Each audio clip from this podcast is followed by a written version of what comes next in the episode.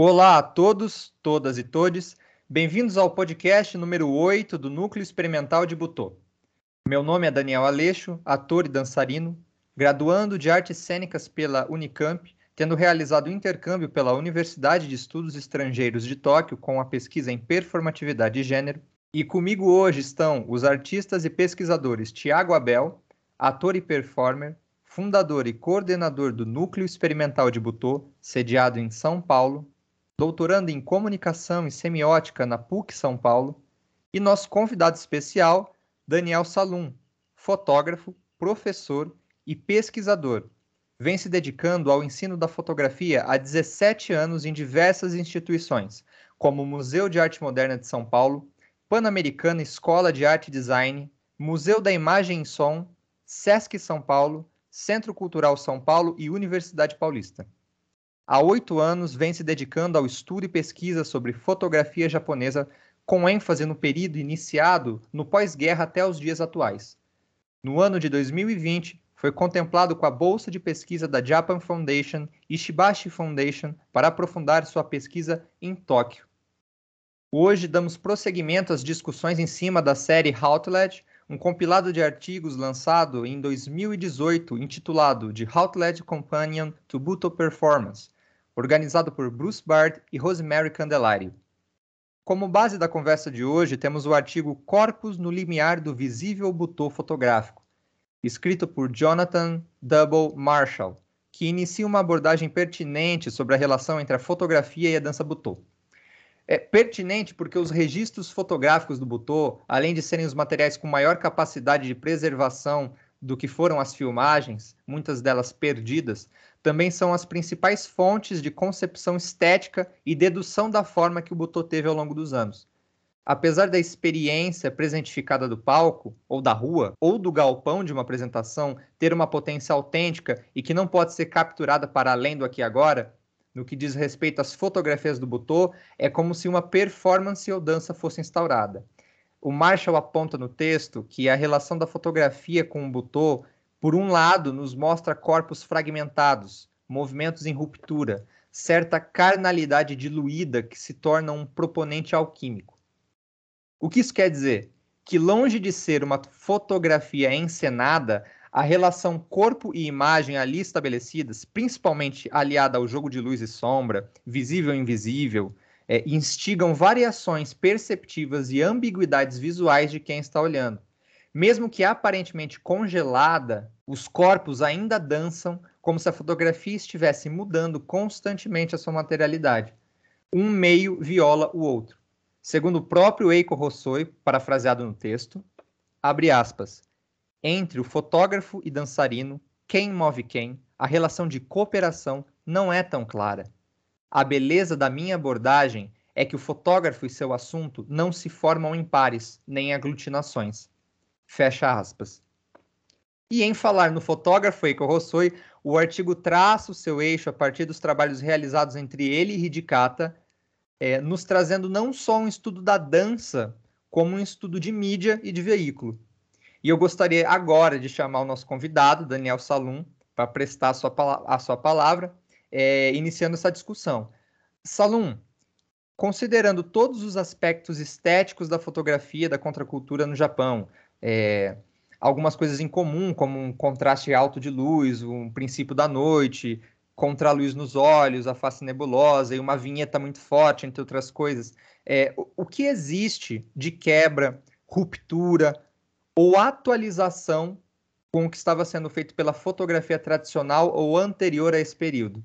E você podia aproveitar também e nos contextualizar um pouco com a biografia do próprio Eiko Hossoi, é, o, o, trabalho dele como fotógrafo, as particularidades desse trabalho e a, a importância dele é, nesse, nessa linguagem? Por favor. É, olá, Daniel. Olá, Tiago. Muito obrigado pelo convite. É, boa tarde a, a todos. É, eu acho que para a gente começar a entender um pouco desse movimento que se inicia no pós-guerra, né, na década de 50, a gente precisa é, como você falou, traçar um comparativo do que foi, é, do que era a fotografia antes, né, desse episódio da guerra e, consequentemente, aí da ocupação americana, né? Então, eu acho que a fotografia japonesa no pré-guerra ela era pautada numa relação jornalística documental, né? Muito pautada no que a gente chama do, do realismo japonês. E eu acho que, como referência, a gente tem dois grandes nomes da fotografia, o Ken Domon e o Ihei Kimura, que são dois grandes fotógrafos dessa época e, na verdade, mesmo no pós-guerra, continuaram atuando e desenvolvendo o que a gente chama de realismo japonês, né? É, o que eu acho que acontece, além dessas características estéticas que você citou, uh, que são muito claras, né, muito evidentes uh, plasticamente na, na, imagem do, do pós-guerra, né, é muito mais uma questão uh, de postura, uma questão, vamos dizer assim, política. Né? Era uma postura de desafio, de contestação, tinha um caráter de protesto político. Né? Por quê? Muito por conta da, dessa transformação do que, do que a sociedade japonesa era antes da guerra e o que ela se tornou com a ocupação americana, né? Então, eu acho que a partir desse momento a gente percebe uma transformação na sociedade japonesa que acaba refletindo em muitos aspectos de em muitas linguagens, né? Então a gente na verdade vai ver essa transformação não só na fotografia, mas também no cinema, na literatura e, obviamente, aqui na dança, né?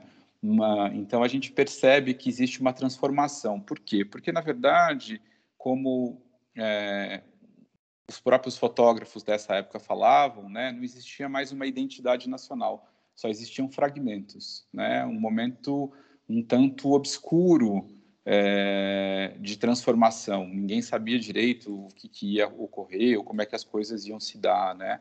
É, então, existe uma busca por uma identidade nacional né, e um ressentimento do que foi é, a, a, bomba atômica, do que foi essa violência. Né? Então, nesse momento, os fotógrafos eles passam a buscar um outro tipo de documentação. Né? Eles vão se afastar do que a gente chama de reportagem clássica, né? Uma reportagem que tinha um caráter mais objetivo, né, e que buscava uma clareza nas imagens para que pudesse contar uma história, e vão trabalhar muito mais numa relação de sensações, numa relação mais intuitiva, chamada de documental subjetivo, um nome dado por eles mesmos, né.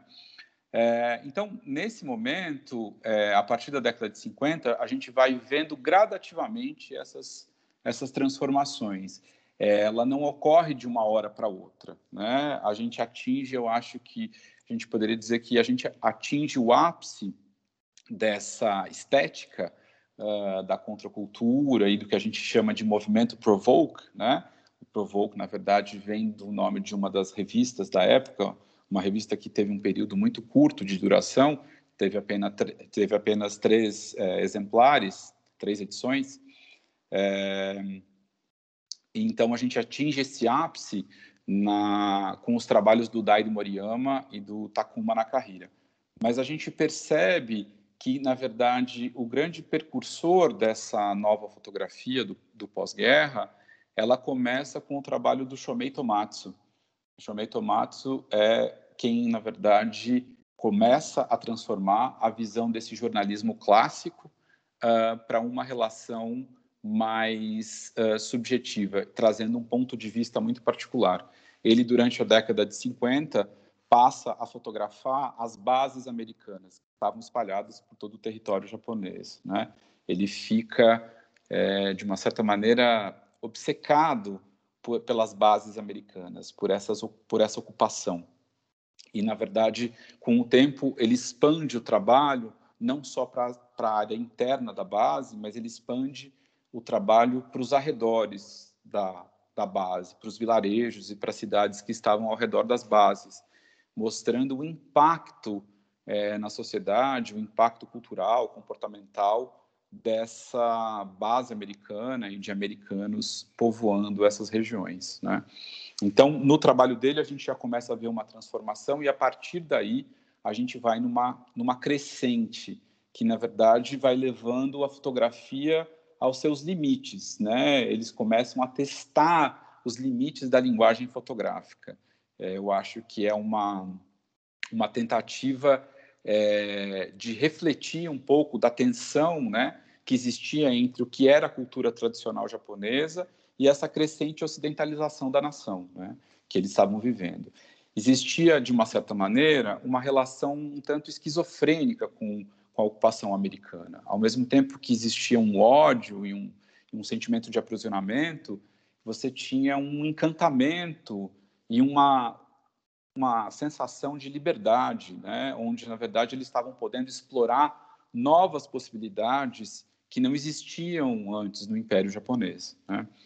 Então, eu acho que fica muito marcado a, a é, essas novas relações a, dentro do trabalho dos fotógrafos.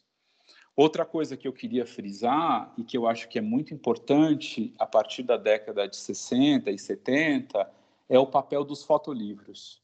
Então, os fotógrafos do pós-guerra, é, não só o Eiko Hossoi, como todos, é, como a grande maioria dos fotógrafos desse, desse período, é, faz com que o fotolivro torne-se a forma definidora da fotografia. Na verdade, como se fosse um livro de artista onde os livros uh, passam a ser o trabalho em si.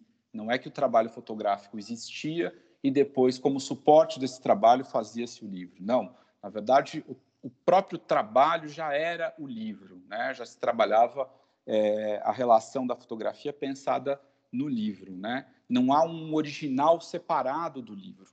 Isso eu acho que distingue drasticamente o processo entre uma impressão de um fotógrafo que está trabalhando em laboratório e o processo de um fotógrafo que já trabalha diretamente com a gráfica e está pensando aquelas imagens já numa relação de paginação, numa construção narrativa. Então, o que a gente percebe uh, dentre esses fotógrafos é que a relação de imagem única, a totalidade de significado de imagem única, ela dá lugar a uma relação de fluxo de imagens. E aí sim a gente vai ter a relação de sensações ou esse documental subjetivo ele realmente vai aflorar no sentido de que uh, o conduzir das páginas do livro que vão trazer uh, a mensagem como um todo, né? Não existe mais a relação da imagem é, fechada nela mesma, né? E sim, na verdade, de uma relação de continuidade entre entre as imagens. E isso se dá efetivamente no livro. Um, em relação à, à, biografia do Eiko Hossoi, que eu acho que é o, o, o, o grande fotógrafo que vai aí é, dialogar com o Tatsumi Hijikata e com os outros dançarinos de Butô, com o Kazuo Ono, é, na verdade, um, ele é um fotógrafo de Tóquio, é, um tanto prodígio, desde adolescente ele já começa a refletir uma qualidade nos seus trabalhos fotográficos, é, começa a fazer parte de vários concursos, começa a ter já imagens publicadas em revistas, isso era muito comum nas revistas de, de fotografia japonesa, é, concursos que, que, que traziam aí novos talentos. Então, desde muito cedo ele já começa a ter imagens publicadas, e aos 24 anos ele vai é, fundar a agência Vivo, que era uma cooperativa de fotógrafos. Essa agência é fundada em 57, ela acaba não durando muito tempo, ela dura de 57 a 61, e nessa agência é onde estão os principais nomes, os grandes percursores dessa nova fotografia que se forma aí no, no pós-guerra. Né? Então, além do Eiko Hossoi, uh, Shomei Tomatsu, que eu já citei, o Akira Sato e o Kikuji Kawada são nomes muito importantes que estavam nessa agência. E a agência trazia já esses preceitos que eu estava falando agora há pouco, né? onde os trabalhos começam a se tornar cada vez mais pessoais e subjetivos, né? aonde a experimentação entre fotografia documental e expressão pessoal se misturam cada vez mais. Né? É, dá para dizer que existe uma relação de memória e desejo dentro das pautas traçadas pela agência Vivo. A agência Vivo ela é, é inspirada na agência Magnum, fundada pelo fotógrafo francês Cartier-Bresson. Mas uh, dá, daria para dizer que uh, o conteúdo das pautas, o conteúdo do que era realizado pelos fotógrafos da Vivo, dialoga muito mais com os fotógrafos americanos, com William Klein e com Robert Frank. tanto no sentido uh, estético como num sentido de direcionamento de linguagem. Então, é, a agência Magnum do Bresson ela foi muito revolucionária no sentido de que ela é, tirou da mão dos meios editoriais a pauta. Né? Então, as revistas e os jornais que costumavam é, pautar os fotógrafos. A agência Magnum, nesse momento, inverte esses papéis. É, os fotógrafos da Magnum passam a criar as próprias pautas, a estabelecer as próprias pautas, e depois eles vendiam, então, para os meios é, editoriais. Então, a agência Vivo começa a fazer isso. Né?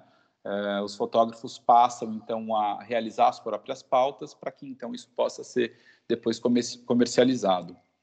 Só que a maneira como essas pautas eram realizadas, aí sim é completamente diferente dos preceitos bressonianos, dos conceitos que a Magnum envolvia. E aí sim a gente tem é, o trabalho do William Klein como grande influência, tanto estética como no sentido de direcionamento, é, como referência para os fotógrafos da, da Vivo. Após o término da agência Vivo, a gente percebe uma continuidade muito importante no trabalho do Eiko Rossoi, que são as parcerias com outros artistas. Então, o que a gente vai mais falar hoje, obviamente, é a parceria do Eiko Rossoi com o Tatsumi Hidikata, mas existe uma parceria muito forte dele também com o Kiyo Mishima. Isso se caracteriza como talvez a maior força dentro do trabalho do Rossoi, esse diálogo constante com outros artistas, um diálogo que vai perdurar por todos os seus trabalhos, praticamente por toda a sua vida. Eiko Rossoi, ele é um fotógrafo tanto de caráter prático, trabalhou em meios comerciais, trabalhou em meios editoriais, trabalhou com fotografias de expressão e trabalhou também no meio acadêmico. Foi diretor de museu e lecionou em universidades. Então, a gente percebe uma, um desenvolvimento muito plural dentro da história do Rossoi. E a gente percebe que essa parceria com os outros artistas é, é única. A maneira como, como, ele construiu esses diálogos e a maneira como, na verdade, é, resultou em diferentes trabalhos, em diferentes possibilidades de trabalho, é completamente diferente de todos os outros fotógrafos da época. É uma, uma relação muito distinta. O Rossoi, como os outros fotógrafos, de uma certa maneira, eles vão se opor ao realismo do Shashin. Né? Shashin é fotografia em japonês e, na verdade, se a gente traduzir ao pé da letra, é, significa cópia verdadeira. Né? Então, na verdade, ele vai se afastar dessa relação atrelada à fotografia que fica muito entendida como a própria realidade, como uma leitura da realidade, e vai mergulhar numa relação muito mais subjetiva, numa relação muito mais é, autoral. Né? Olá a todos. Olá, Salom. Vou aproveitar para te fazer uma pergunta sobre esse último aspecto que você levantou. Pensando no Eiko Rossoi como um artista, é, a gente vê uma influência da corrente surrealista. E aí eu gostaria de te ouvir a respeito desse trânsito de como que você vê as correspondências ou as transformações ou até mesmo as oposições que surgem de uma fotografia encenada ou até mesmo de uma fotografia documental, que tem um modelo realista de fotografia, de uma construção primariamente mimética que representa a realidade de forma transparente, ou até mesmo de um mundo de certezas supostamente aparentes que transitam para um mundo que sequer podemos localizar, como essa experiência artística ela fotografa aquilo que resiste à visibilidade e como esse potencial compartilhado né, da fotografia surrealista e que também está presente no Butô excede a visualização. E aí eu gostaria de te ouvir a respeito de, então de dessa relação entre a fotografia documental e aí como a gente dá esse salto para essa corrente já alimentada das vanguardas.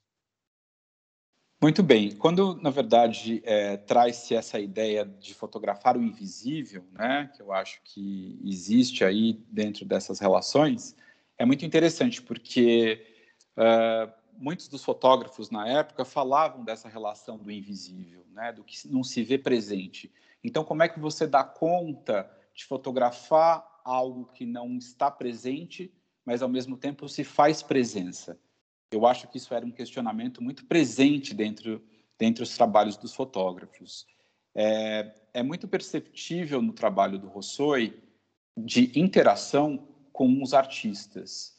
Então, a maneira como ele vai trabalhar com o Hidikata e com o Mishima, a gente percebe que existe um diálogo constante, uma via de duas mãos ali dentro do, no trabalho dos dois.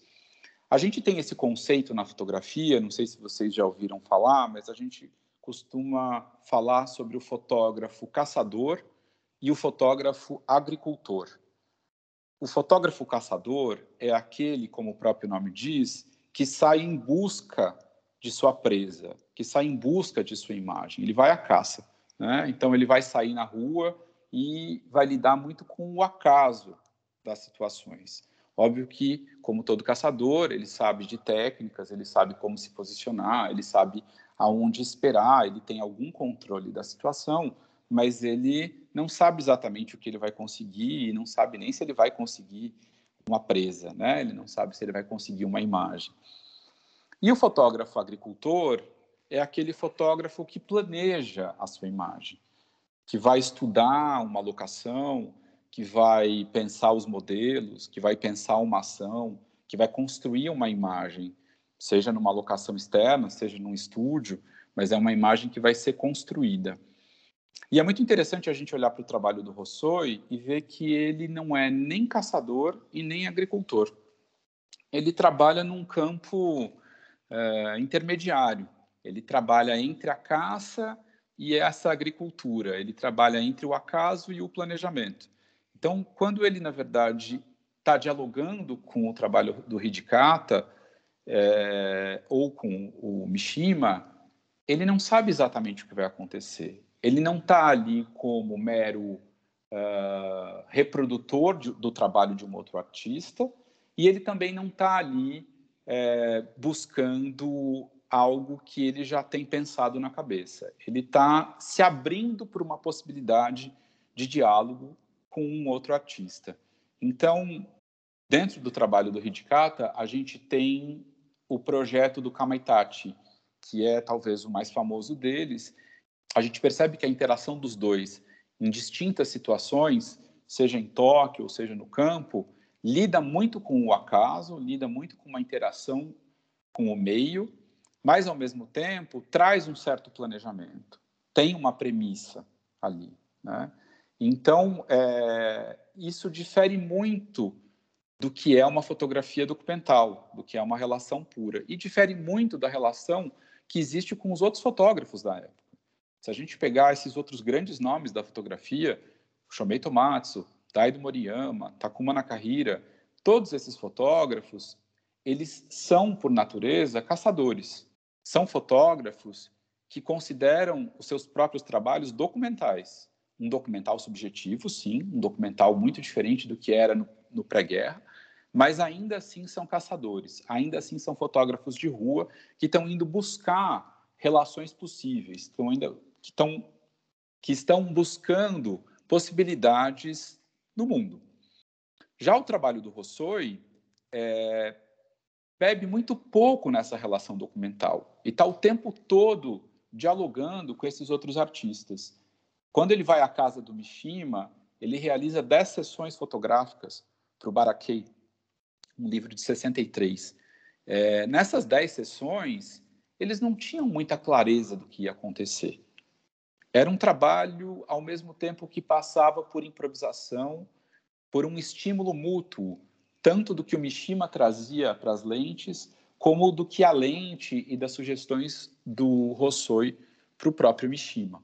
Então é interessante perceber que a construção que o Rossoi faz ao longo dos trabalhos se distingue da maioria dos fotógrafos da época, do que a gente fala dessa geração Provoca na verdade, ele bebe dos preceitos, bebe nessa relação que existia na época, da relação desse documental subjetivo, dessas rupturas que a sociedade passava, mas ao mesmo tempo ele traça um caminho muito único, traça um caminho muito particular. Dá para notar que essa própria postura diferenciada do Eiko Hossoi é o que faz ele se aproximar de determinados artistas como o Mishima e como o Hidikata. Né? O, o Hidikata ele sugere que poderia trabalhar com Eiko Hossoi porque o Hossoi era um ávido leitor de Marquês de Sade e compartilhava com ele os dos impulsos necessários para suas obras. Desse viés, o olhar do Hidikata sobre a fotografia não se limita àquela visão do artista que precisa do registro narcísico, propagandista, marqueteiro da sua apresentação, mas que o trabalho do Hossoi ele poderia agregar em relação às suas é, a uma colaboração ética e poética como se o Rossoi fosse um tipo de dançarino coreógrafo do seu trabalho de butô, de certa forma. Tanto é que mais de uma vez o Rossoi vai dirigir o Hidikata, como foi com o curta-metragem Umbigo e Bomba Atômica, de 1960. Uh, gente, nós podemos dizer que o Rossoi é o coreógrafo de Kamaitachi, do, do fotolivro, de 1969. Quando o Mishima procura o pra Barakei também, tem essa questão de o Mishima querer dançar e ver em Rossoi a possibilidade dele dançar através da fotografia, o que é louco, porque o Rossoi, a partir da linguagem fotográfica, consegue instaurar uma experiência que é muito diferente do que a gente imagina que seja uma fotografia. Quando você traz essa, essa questão também do fotolivro, e dessa nova legitimação autoral do fotógrafo a partir do autolivro, né? Ali não, não estamos vendo só um, não estamos diante de um fotolivro que é o produto, mas que é a própria obra, é a própria inquietação daquele fotógrafo naquele lugar, me vem à cabeça o perigo da imagem isolada do Butô em fotografia que muitas vezes a gente vê, que é um momento, um momento proustiano, que é como se fosse uma interrupção assim abrupta de uma dança a gente pegar essas fotos soltas, por exemplo, de Kamaitachi, que a gente vê por aí, descontextualizadas, e como a experiência é outra quando a gente vê toda a paisagem que se passa dentro daquela coreografia de fotos que o Hidikata faz na cidade, no campo, na aldeia, no estúdio, que o Kamaitachi vai misturar todos esses tipos de, de imagem, tendo em mente essa relação protocooperativa de fotografia e dança, entender a coreografia mais importante da, da, metade da fase de pesquisa do Hidikata, que foi a Revolta da Carne de 68, como uma resultante da é, entender a Revolta da Carne como uma resultante da pesquisa de campo desenvolvida em Kamaitachi em 65 é uma constatação limitada se pensarmos que ambas são danças, por mais que desenvolvidas por dispositivos diferentes, né, um corpo mídia, um corpo carne, é, nos interessa pensar Kamaitachi e Revolta da Carne ou como danças, ou como uma dança continuada e subdividida né, pelo tempo, porque passaram-se anos, né? Considerando até que o último discurso do Hidikata, O Vento da Aruma, de 85, um texto escrito e depois falado, também tem muito de Kamaitachi. É, entender que longe de ser um arquivo, Kamaitachi também foi uma cartografia ativada em dança e em fotografia por esses dois artistas, que foram Rousseau e Hidikata. E ainda hoje é cartografia, por quem aprecia essa obra, apresenta o que sinteticamente a gente pode considerar um fotógrafo caçador e um fotógrafo agricultor, né? Quando ele se propõe a estar naqueles lugares mais abertos a qualquer tipo de instauração que possa ir além do que eles estavam planejando. Isso parece é, muito bonito é um fotógrafo que é um artista, né? É, esses essas séries fotográficas, antes de mais nada, elas são obras artísticas, elas são processos artísticos. É, não é o que eu vejo de mais potente no encontro do Hijikata e do Rossoi, que com certeza daria bons frutos e deu, é porque da mesma maneira que essa dança não está mais a serviço de uma literatura ou como um porta-estandarte de uma mensagem previamente já realizada, uma ideia aonde esses corpos anunciam, mas que realmente a presentificação das forças daquela carne, o fotógrafo aqui também deixa de estar a serviço de uma realidade ou a serviço de outras artes. Não é um fotógrafo que está sujeitado ao que um dançarino está fazendo, não é um fotógrafo que está sujeitado a, a, a registrar um espetáculo. É um fotógrafo artista, é um fotógrafo que está realizando experiência, que está criando o corpo.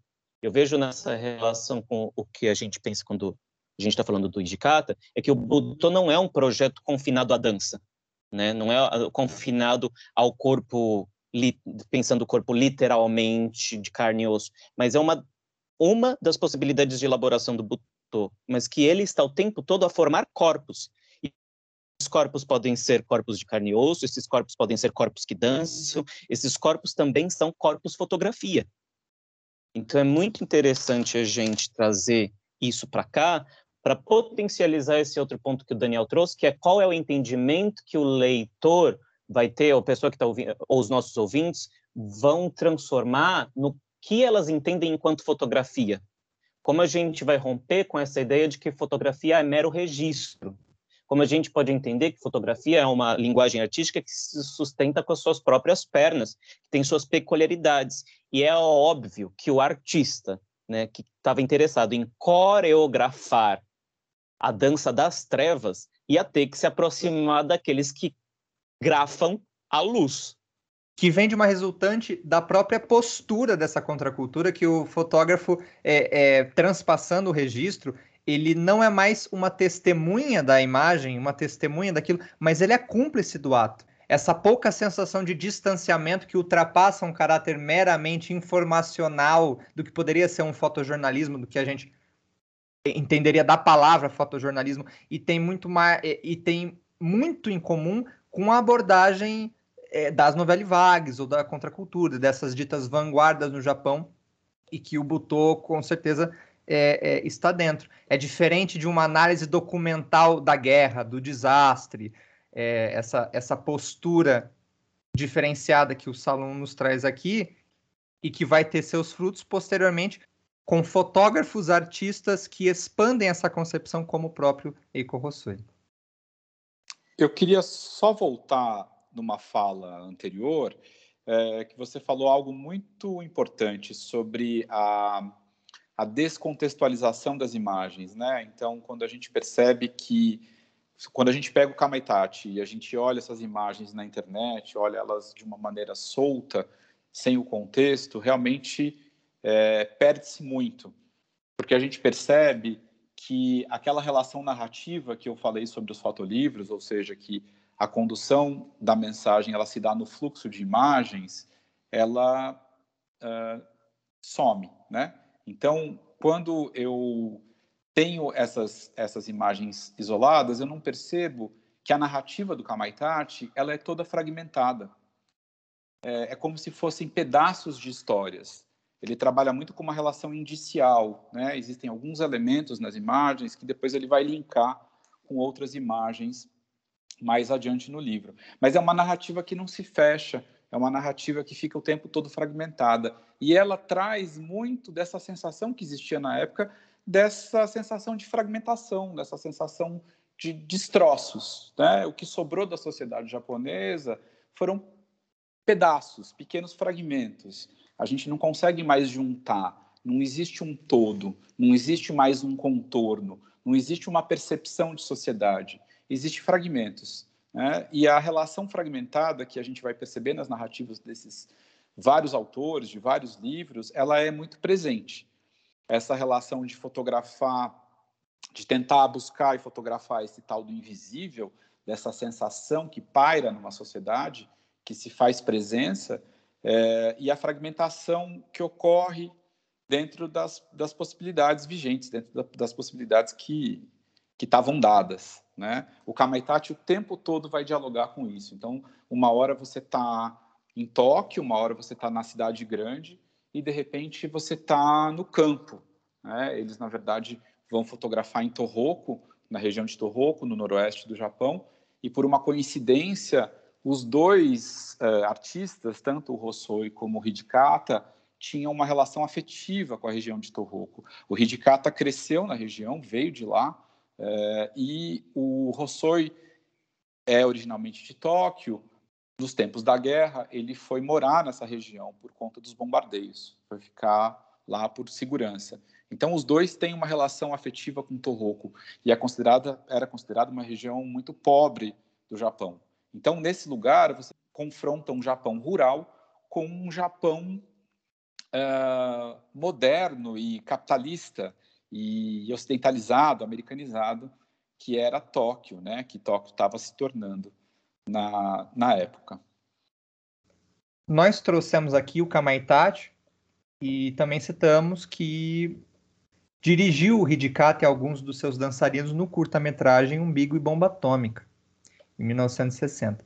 Porém, existem três trabalhos que eu gostaria que o Salum falasse um pouco sobre eles, o tanto que, que ele souber, que é o trabalho de 1961, chamado Homem e Mulher, que foi um ensaio fotográfico do Hidikata com a esposa dele, Akiko Motofuji, e os trabalhos posteriores ao Baraken, do Mishima, que é a série Virilidade, que já nos mostra um Hidikata em estúdio, né? E é de 67, um pouco antes do lançamento de Kamaitachi, que é Emoções e Metafísica, onde ele tira fotos com vários dos dançarinos e dançarinas do Hidikata, inclusive as famosas fotos dos dançarinos de costas, é, são dessa, desse ensaio. Você saberia dizer um pouco sobre, sobre esses ensaios?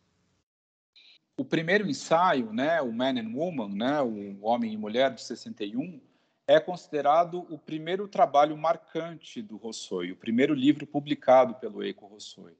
E é um livro que vai se pautar numa relação muito gráfica, né, ele vai usar o Ridicata e vai usar esses corpos em estúdio e vai lidar com fragmentos do corpo, né? Fragmento desses corpos. Então a gente vai ver braços, mãos, torsos, pernas, é, uma cabeça que parece decepada. Existe uma relação aí no, nessa fragmentação que ele fala um pouco desse encontro e desencontro do homem e de uma mulher, né?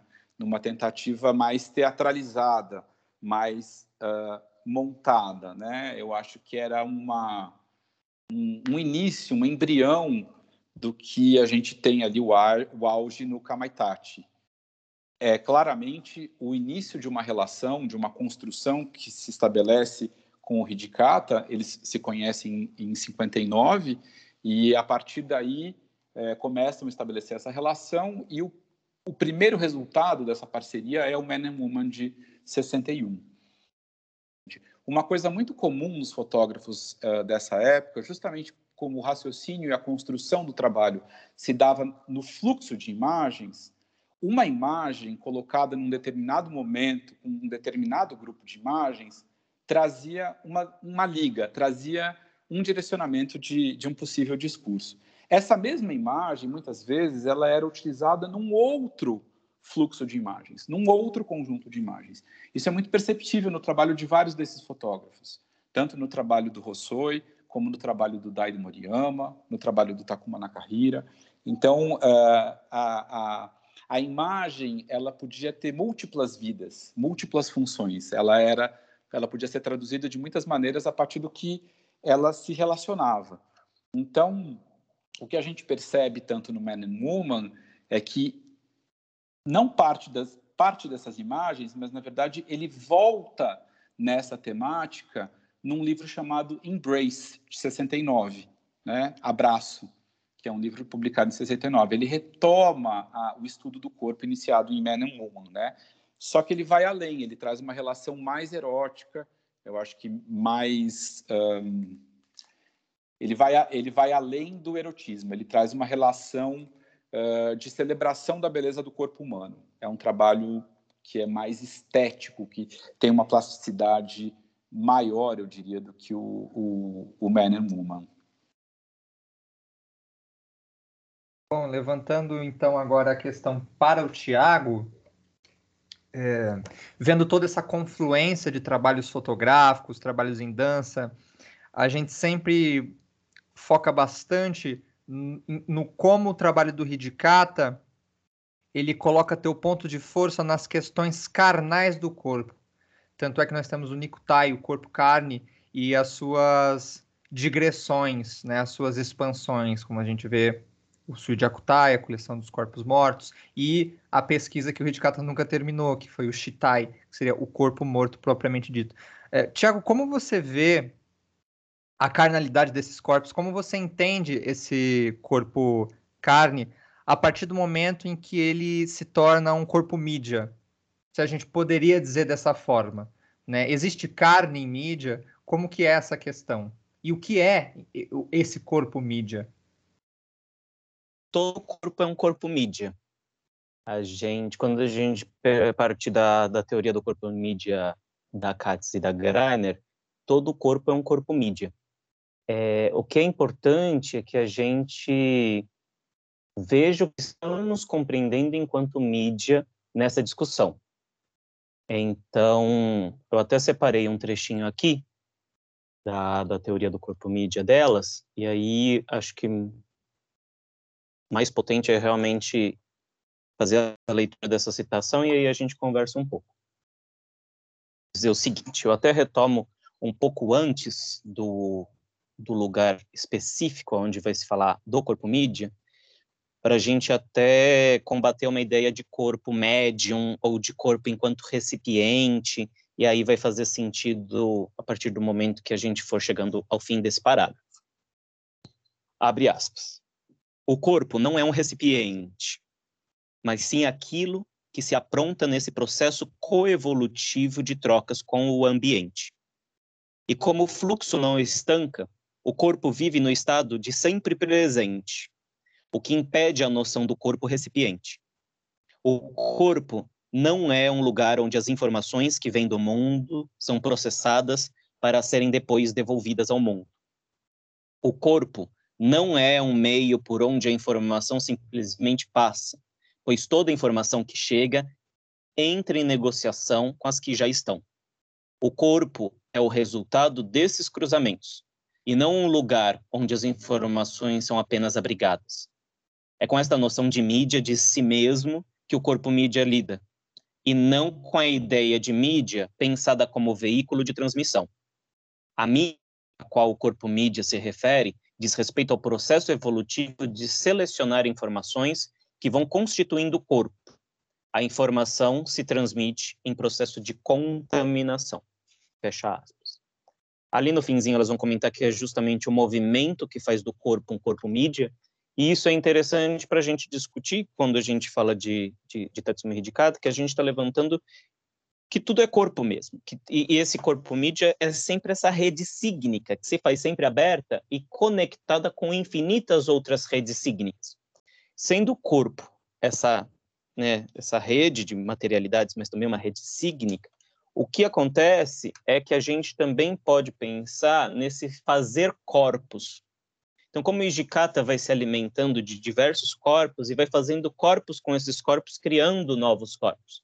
É o que ele está fazendo na investigação do Nikutai, é o que ele buscou fazer no Shintai, é o que ele buscou fazer no Suijakutai. Como ele está criando corpos a partir do momento que ele vai se enredando, se contaminando se afetando, e, e obviamente afetando também esses corpos, nessas relações que se fazem sempre abertas, porque essa noção ela é em rede e em processo. É interessante a gente entender processo para que a gente não entenda que o corpo é tal e qual, mas que ele está sendo sempre feito, ele está sempre em processo, porque esse ambiente está transformando ele o tempo todo. E considero isso importante para a gente pensar nas questões das imagens, por dois fatores. Primeiro, que toda imagem já é uma fabulação dentro desse pensamento. Por quê? É uma falácia a gente acreditar que o corpo foto não está sujeito a mudança, transformação e movimento o tempo todo. Seria se deixar iludir por uma imobilidade aparente e se fazer cego aos movimentos que estão ocorrendo entre os corpos o tempo todo. Porque a foto, como qualquer outro corpo, né, como qualquer outra obra, nunca é aquilo tal e qual, nunca é um dado pronto, mas que está sendo transformado por todos aqueles que estão entrando em contato e pelo ambiente onde isso está se enredando. E para complementar, retomando um ponto muito interessante de ouvir vocês dois falando, é que como ao, ao considerar esse ambiente, né, como parte da rede e não criar mais esse, essas cisões muito duras entre o corpo e o ambiente, como isso que estamos chamando de invisível é algo que nos mergulha numa concretude corpórea também e como é muito potente quando a gente começa a dar corpo para essas forças que estão o tempo todo nos afetando. Então, quando eu ouço o Salom falando a respeito dessas ruínas, dessa narrativa que não se faz de maneira lógica, mas que apresenta algo que é justamente por, um, por uma perspectiva específica que o artista consegue colocar, que a gente percebe toda uma relação de desigualdades sociais é, que estão acontecendo naquele Japão, nessa questão de uma de uma radicalização quando a gente pensa no, no que está se transformando Tóquio e como está Tohoku nesse momento, como são elementos que chamamos de invisível, mas que nos mergulha diretamente numa concretude que está a transformar os corpos o tempo todo e de maneira muito brutal. Isso é muito interessante. Eu acho interessante isso que você falou, Tiago, pegando a relação da, da imagem, ela está sempre viva, como você falou, né? Porque a imagem nada mais é que um, uma relação de fixação, né? A gente tem aí uma relação da fotografia que ela ela congela e registra superfícies, né? Ela registra a aparência das coisas, vamos dizer assim, de uma maneira bem bem simplificada, a fotografia no seu sentido mecânico e óptico, ela vai registrar a aparência das coisas. Agora, o que se faz disso é que é a, a, a, o pulo do gato, é que é realmente a, grande diferença. Eu acho que a intenção do artista, a intenção do fotógrafo, do artista, é justamente poder trazer os indícios ou uma relação aprofundada a partir dessa superfície.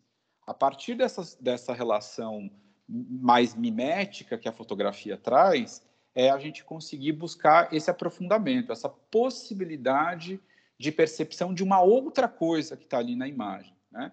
Só que é justamente isso que você falou também, quer dizer, ela é, ela não deixa de ser documento, ela sempre será documento de uma época, de um determinado momento, de uma relação de pessoas, de um fato histórico. De uma certa forma, ela sempre será documento. Só que ela sempre será também é, observada e vista a partir de um outro lugar, a partir de um outro ponto de vista, a partir de um outro repertório. Então, aquela imagem que é o estímulo, ela na verdade é sempre estímulo novo, porque na verdade ela está sendo uh, vista dentro de um novo lugar.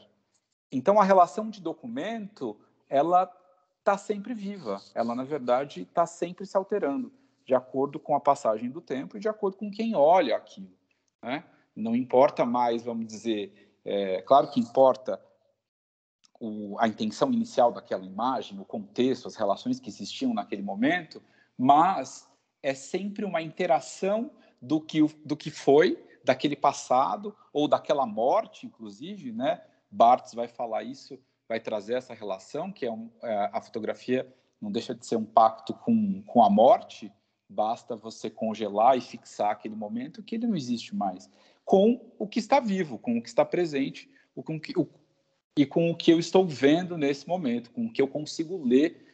Tudo existe em relação a outra coisa e que um corpo instituído é, já se insere no meio onde há outros corpos, que é engatilhar é, essa fotografia que a gente entende como propulsora de pluralidades que desvincula ela como vítima ou como sintoma da reprodutibilidade técnica, né, no sentido uh, meramente estético, no sentido meramente capital que a gente conhece. E eu vou até trazer aqui um pouquinho do Walter Benjamin, uma noção bem básica sobre reprodutibilidade técnica, que é, é essa questão, que essa questão da, da de todo produto, to, toda arte, né, que é reproduzida é, em escala que geralmente não assimila a autenticidade a, ou a aura de uma obra, porque a, conti a contínua multiplicação e reprodução substitui uma existência singular por uma existência massiva, sem que haja a atualização da mesma. E ele aponta o, o primeiro meio de reprodutibilidade revolucionário como a própria fotografia que, segundo ele, faria a obra perder uma função ritualística e ganhando uma função social de praxe política, como, por exemplo, o fotojornalismo. É, mas o Walter Benjamin, ele está se, se direcionando, logicamente, a uma questão capitalista dessa reprodutibilidade, a uma intenção mercadológica. E esse intento, ele é quebrado quando a gente se depara com a maneira com que os surrealistas vão se dirigir à reprodução do, da fotografia, como é, fotógrafos como o próprio Dado Moriyama é, é, vai a, abordar com a sua questão de captura da cidade, com um novo entendimento da cidade quanto um corpo de desejo. Uh, então, reproduzir nesse, nesse contexto, nesse contexto, reproduzir não estaria mais aliado à ideia de multiplicar ou reencenar, mas de pluralizar. Não é sempre sobre um mesmo objeto, não é sempre sobre uma mesma imagem. Até mesmo porque os fotógrafos da contracultura se utilizavam dessa linguagem justamente como opositor a um sistema que pudesse confortavelmente capturar as suas imagens, né? Vise a, a, os fotolivros. É, o que eu acho, assim, não sei se é se estender muito aqui, se, se, se a gente abrir muito esse campo uh, e fugir um pouco do tema principal, né? Mas quer dizer, é, a gente ainda vive, né, um pouco essa relação é, da fotografia como discurso é, de e que como espelho do real, né? Quer dizer, isso na verdade, é, obviamente, já é uma visão completamente ultrapassada, mas a fotografia no século XIX ela nasce é, como essa relação, né? Ela é considerada uma, a imitação mais perfeita da realidade, né? uma condição que está muito relacionada a esse poder mimético e que ela é decorrente de uma natureza técnica, puramente mecânica, que vai produzir um resultado instantâneo, né? Que como se não houvesse a interferência da mão do artista ou, ou do seu imaginário, né? Quase como se fosse um, um mero operador de máquina. E óbvio que é, esse conceito ele já está muito ultrapassado. Em todo o século XX a gente vê a, essa discussão ampliar e perceber a fotografia como possibilidade de código e de linguagem única. Mas se a gente for olhar para um observador uh, mais leigo, para um, um leitor de uma maneira, vamos dizer assim, mais geral, a gente percebe que ainda existe esse resquício. Quando as pessoas olham imagens, né, olham imagens fotográficas ou olham imagens em movimento, né, no caso o vídeo, a gente percebe que ainda existe esse entendimento de como se ela estivesse vendo a própria realidade. Né? As pessoas usam fotografias como prova do real, como prova da realidade, como se fosse realmente uma verdade. E a gente, enfim, vive cada vez mais é, um tempo de imagens falseadas e imagens manipuladas. Né? Sempre foi, desde o seu início, a imagem sempre foi manipulada. É, eu acho que isso agora só se torna cada vez mais e mais evidente. Né? Mas a gente ainda percebe uma visão ainda uh, de certas de certa parte da sociedade, de grande parte da sociedade, uma visão muito muito inocente, muito pueril do que é a possibilidade da imagem. Levando em consideração isso que você falou, a gente pode até retomar então essa visão da fotografia sobre Butô, é, questionando, levando em consideração de que não se trata de fotografia sobre o Butô, de que é fotografia e de que está sendo fazendo algo autêntico ali, de que é, as imagens que a gente vê do Ridicata, dos dançarinos, o que a gente tem de registro do Butô, é, não é, embora para sempre documentos, uh, não se resumem a documentos. Como a gente pode encarar que esses artistas eles tinham inquietações similares, eram parceiros, eram amigos, estavam conversando, estavam lendo os mesmos filósofos, estavam vivendo a mesma realidade, eram colegas do Tatsuhiko Shibusawa, estavam Mishima, ali, o Ijikata, o Eko Hossoi, é, todos vivendo aquele movimento de contracultura juntos, então, nós podemos pensar que existe aí sim um, um, uma inquietação em comum em alguns, mas que também é uma singularidade. E que, como eles colaboravam uns com os outros, mas que criavam seus fazeres artísticos, e que isso se desdobrava para muito mais além do que hoje a gente compreende como o projeto político-artístico de Tatsumi Hidikata, que ficou conhecido como Butô, né? que o primeiro nome seria Ankoku Butô, e hoje a gente conhece como Butô olhar com os olhos de hoje e considerando todos os equívocos que a gente tem no mundo inteiro a respeito da dança butô, é muito cruel a gente pegar um artista tão singular, tão autêntico quanto o Eiko Hossoi e considerar que o que ele fazia era uma fotografia butô.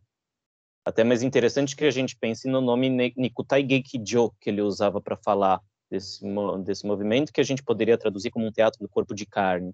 E aí a gente vê até, olha que interessante, ele está pegando o Nikutai, e aí abre-se para a questão de, foi ele que levantou pela primeira vez o termo Nikutai ou foi o Ijikata que levantou primeiro? Então olha como eles compartilham, de certa maneira, algumas inquietações, algumas poéticas, mas estava operando suas singularidades. E eu acho isso muito interessante, tanto para a gente olhar para o Eiko Hossoi, quanto para olhar para o próprio Ijikata, que tem um livro. Né? A, a Bailarina Doente é uma obra literária, é um corpo onde o Ijikata consegue tensionar muito esse jogo entre o que é a dança das palavras o que é a literatura da carne e como é, esses artistas estão o tempo todo tensionando os limites daquilo que a gente está chamando de linguagem artística. Como elas se colaboram, mas que isso não é para que a gente compreenda um reducionismo e enfie um no trabalho do outro e fica um, um processo quase de, de subserviência entre esses artistas. Mas como essa colaboração mútua potencializa cada um por caminhos muito particulares. Acho que é tão interessante da gente pensar no quesito de que esse foto, sempre que a fotografia, me parece que da mesma maneira que sempre que a dança começa a operar algo muito potente e que transpassa a mera coreografia ou movimentação em cena, mas que começa a gerar um pensamento sensível, vem a filosofia e rouba da dança.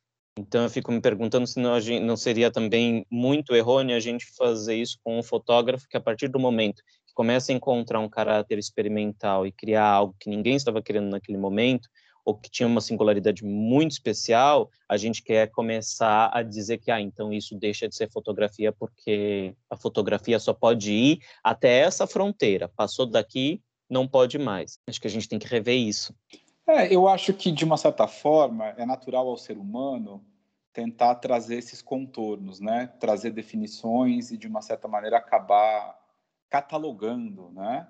Ah, então a partir daqui é uma coisa, a partir dali é outra coisa. Isso é é butô fotográfico ou é fotografia butô? Quer dizer, quais são as expressões possíveis? Como é que você entende, né? Como é que você traz limites para o que é uma linguagem ou outra, ou a possibilidade uh, da expansão da linguagem, né? É, no livro Farewell Photography, do Dai Moriyama, ele fala que ele vai fazer um livro, o livro mesmo se, se chama né, Adeus à Fotografia, porque ele fala que ele iria até os limites da fotografia, ele iria matar a fotografia ali. Isso em 1972, seria o último livro dele. Ele falou assim: agora eu vou extrapolar, eu vou chegar no limite do que é fotografia. E se alguém pega esse livro e, e senta e tenta lê-lo, né, e tenta é, é, é, olhar o livro a partir de um ponto de vista do que as pessoas geralmente conhecem ou entendem por um livro de fotografias, ela vai sair dali completamente frustrada, porque o que você tem ali é uma relação completamente é, experimental no sentido de um fluxo contínuo de imagens, de uma relação quase que avassaladora ruidosa do que pode ser uma imagem fotográfica, completamente desprendida do que é, a fotografia usualmente é conhecida. Então, quando é, a gente começa a traçar essas relações entre linguagens e forma-se esse campo híbrido, é, eu acho que qualquer tentativa de uma classificação, como você estava falando, né, ou quando a, a, filosofia se apropria, ou quando tenta se trazer um entendimento, claro que eu acho que é importante a, a discussão, né, e obviamente o uso de palavras para que a gente traga contornos, mas sempre vai ser um limite, né? A gente sempre vai trabalhar numa relação um tanto é, limitadora. A gente não tem como conceber exatamente, a gente não tem como, olhando a obra do Rossoi, é, ou olhando a parceria, né, Rossoi e Hidikata, por exemplo, a gente não tem como dimensionar quem fez o quê, né? Ah, até aqui é ridicata, daqui para lá é rossoia, aqui é, é, a dança, aqui é a fotografia. Não, é uma interação, é uma coisa nova, é uma relação que surge ali a partir de uma, de uma proposição de dois artistas. E a gente não, não dimensiona esse, esse limite na obra, né? O que ficou dessas experiências são os livros, né? São os livros do, do Rossoi e o, o, o filme, né? Do, do umbigo e, e, e a bomba atômica, né? É, então, a partir das imagens, a partir do livro, dos livros, a gente tem contato com a experiência, tem contato com a, a é, com a relação de cooperação e a relação de criação desses dois artistas, mas a gente não consegue dimensionar efetivamente o como aquilo se construiu e o que, que é o que exatamente, né? Porque o saber também se faz em rede, né? O saber é rede. E a noção de autoria só nos impede de compreender isso. Então, encaminhando para o final essa conversa, que se distanciou gostosamente do artigo do Marshall, mas ao mesmo tempo não deixou de levantar as questões mais importantes desse artigo, que é a parceria do Rousseau com o Ridicato, estão para além de uma protocooperatividade ou de uma relação de favores e deveres, e que juntos eles estavam criando coisas que não eram só fotografia ou não era só butô, porque tão perigoso quanto a gente separar e, e delimitar essas fronteiras entre a linguagem também é a gente fragmentar ela de um modo a retirar o seu sentido, como seriam então as fotos isoladas. Gostaria de agradecer o convite do Daniel e do Tiago. Acho que é muito importante a gente poder ter esse tipo de diálogo e, na verdade, criar essas relações e essas pontes possíveis entre diversas linguagens, né? E o entendimento aqui, para mim, também é muito rico de, de aprender e, e, e, e me aprofundar um pouquinho mais uh, nas possibilidades e, na, no que é o Botô dentro da obra do, do Rousseau e como as particularidades que, que o trabalho dos dois juntos uh, trouxe. Muito obrigado pela, pela oportunidade. Também quero agradecer, foi muito especial o encontro de hoje, foi muito, muito enriquecedor. É, nossas mesas sejam assim daqui para mais, então só tenho a agradecer a vocês dois.